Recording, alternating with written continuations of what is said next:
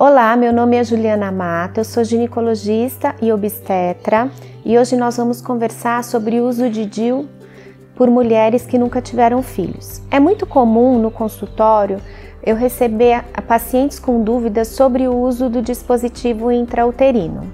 Então vamos falar um pouquinho sobre ele. No mercado, a gente tem basicamente três tipos de dispositivo intrauterino: o de cobre, o de prata e o dispositivo intrauterino hormonal, que tem um hormônio chamado levonorgestrel.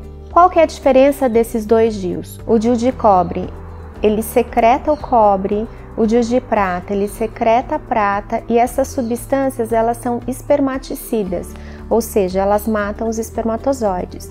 Com isso, os espermatozoides eles não ascendem para o útero, não encontram com o óvulo e não há fecundação. Já o dispositivo intrauterino de levonorgestrel, que é o, o hormonal, ele secreta o hormônio e com isso não há ovulação. Qual que é indicado para cada tipo de paciente?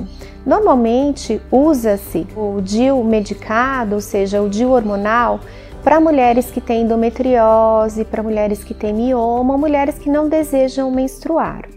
Já o DIU de cobre é para as mulheres que é, não querem tomar nenhum tipo de anticoncepcional hormonal ou tem alguma contraindicação para o uso do hormônio, então a gente utiliza esses. E qual é o receio das pacientes que não têm filhos ainda de usar um dispositivo intrauterino? Elas têm medo de ter mais doenças inflamatórias pélvicas e de não engravidar futuramente.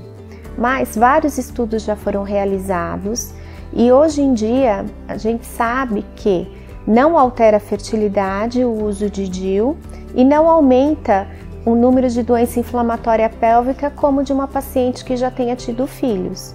Então, é indicado o uso para pacientes que não engravidaram ainda. Como que é feita a colocação desse DIU? É feito no consultório, pode ser com anestesia ou sem anestesia. Mas o mais indicado para as pacientes que nunca tiveram filhos é com anestesia. Por quê? Porque elas não têm ainda o colo do útero um pouco alargado devido à gestação, então é um pouquinho mais dolorido. Portanto, a gente faz uma sedação e o procedimento demora de 20 a 30 minutos. Se você gostou do nosso vídeo, se inscreva no canal, dê o seu like, comente aqui abaixo e ative o sininho de notificação.